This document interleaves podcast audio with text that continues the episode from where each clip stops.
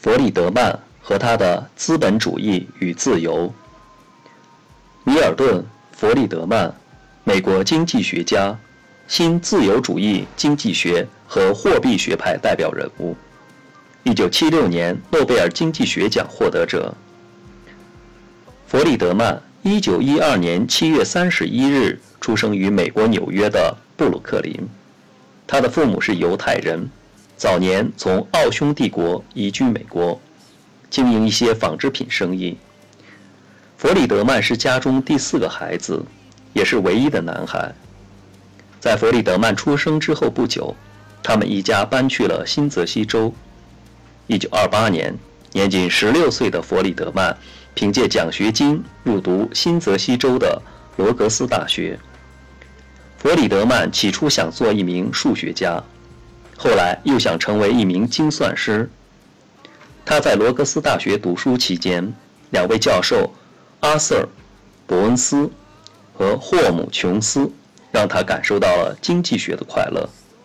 后来，伯恩斯成为了美联储的主席，琼斯当时在罗格斯大学任教，同时在芝加哥大学攻读博士学位。琼斯帮助弗里德曼得到了一笔奖学金。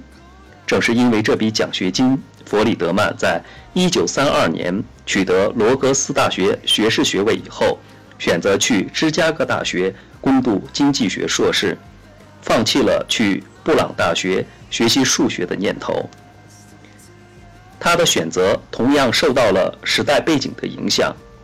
当时美国处于大萧条，而他相信经济学能够解决大萧条的问题。这个选择对弗里德曼今后的事业产生了深远的影响。从此以后，弗里德曼的名字和芝加哥大学、他的同僚和学生以及芝加哥大学经济学系的传统密不可分。一九三二年秋秋天，弗里德曼来到了芝加哥大学修读硕士。在芝加哥大学，他结识了自己未来的妻子和学术合作者罗斯。迪莱克特，并于1938年结婚。弗里德曼曾说：“他的作品无一不给罗斯审阅。”更笑言，自己成为学术权威后，罗斯是唯一胆敢跟他辩论的人。1933年，弗里德曼获得了经济学硕士学位。1934年，弗里德曼在芝加哥大学被聘为亨利·舒尔茨的研究助手。从事需求分析的研究，协助完成论文《需求理论及计算》。该论文成为弗里德曼最著名的永久收入假说的基础。1935年，弗里德曼到华盛顿的全国资源委员会参与消费者预算的研究工作。这项研究的主要内容涉及美国的家庭消费方式，目的在于通过搜集。并分析有关家庭消费的资料，对罗斯福新政中复兴经济的各种建议作出具体的评价。这对弗里德曼后来写作的消费函数理论产生了重要影响。一九三七年，在西蒙·库兹涅茨的推荐下，弗里德曼进入了位于纽约的国家经济研究局工作，协助库兹涅茨研究。独立职业者的收入。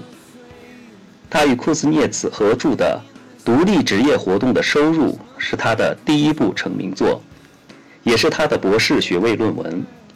然而，研究结果惹恼了国家经济研究局负责审稿的一位高层。在这份研究中，弗里德曼表示，经营许可证会阻碍潜在竞争者进入医药行业。与此同时，提升了已有许可证者的收入。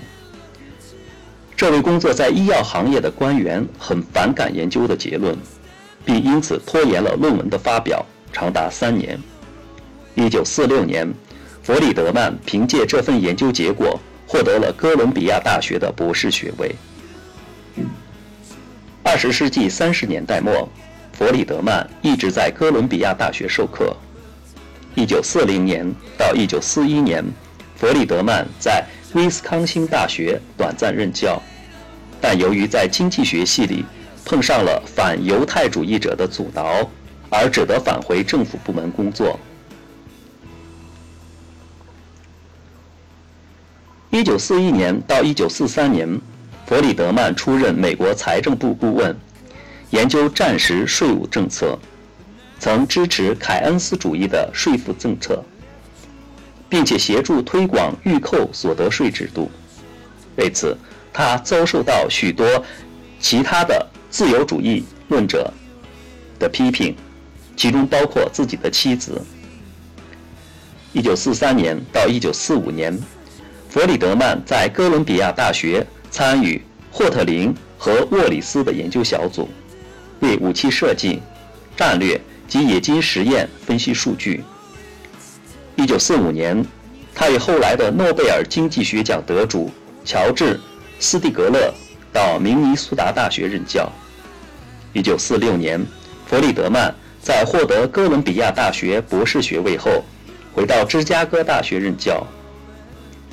1950年，弗里德曼被聘为巴黎马歇尔计划工作处的顾问，主要任务是研究分析舒曼计划，由此激发了他对浮动汇率研究的兴趣，并启发了那部。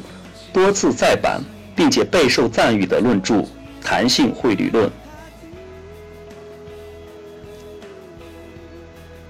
一九五一年，弗里德曼获得克拉克经济学奖，这一奖项专门授予四十岁以下的经济学家，在许多人眼中比获得诺贝尔奖的难度更高。一九五三到一九五四年，弗里德曼作为富布赖特访问学者。前往英国剑桥大学冈维尔与凯乌斯学院任教。1957到1958年，弗里德曼应邀担任了斯坦福大学行为科学高级研究中心研究员。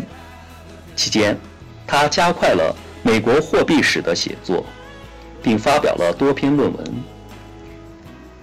1963年，弗里德曼在芝加哥大学被聘为保罗。斯维登罗素杰出贡献经济学教授。1964到1965年，他被聘为哥伦比亚大学米切尔客座教授。1967年，弗里德曼还在加利福尼亚大学洛杉矶分校担任客座教授。1972年冬季，弗里德曼担任了夏威夷大学客座教授。1976年10月14日。弗里德曼因其在消费理论分析、货币史和货币理论研究领域中的成就，以及他对经济稳定政策的复杂性的论证，而获得诺贝尔经济学奖，从而达到其学术生涯的巅峰。同年，弗里德曼从芝加哥大学退休。1988年，弗里德曼又获得了美国国家科学奖奖章。弗里德曼在芝加哥大学任教的三十年间，他将芝加哥大学经济学系形塑成紧密而完整的经济学派，力倡自由经济，被称为芝加哥经济学派。在弗里德曼的领导下，许多芝加哥学派的成员获得了诺贝尔经济学奖。弗里德曼的主要著作有《实证经济学论文集》《货币数量论研究》。消费函数理论、资本主义与自由、美国货币史（一八六七到一九六零年）、价格理论以及自由选择等等。弗里德曼去世两年后的两千零八年，金融海啸冲击全球经济。不少人指责先前美国所奉行的自由放任经济政策是海啸成因之一。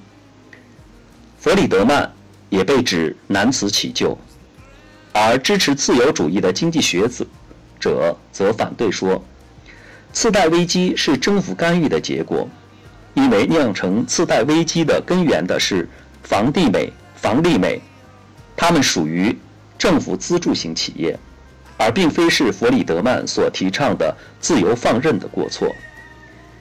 也正因如此，尽管弗里德曼的新自由主义理论因与凯恩斯主义经济理论背道而驰，从而备受当时经济学界的排挤和嘲弄，但数十年后，弗里德曼又被许多人承认他与凯恩斯齐名，为本世纪最具影响力的经济学家。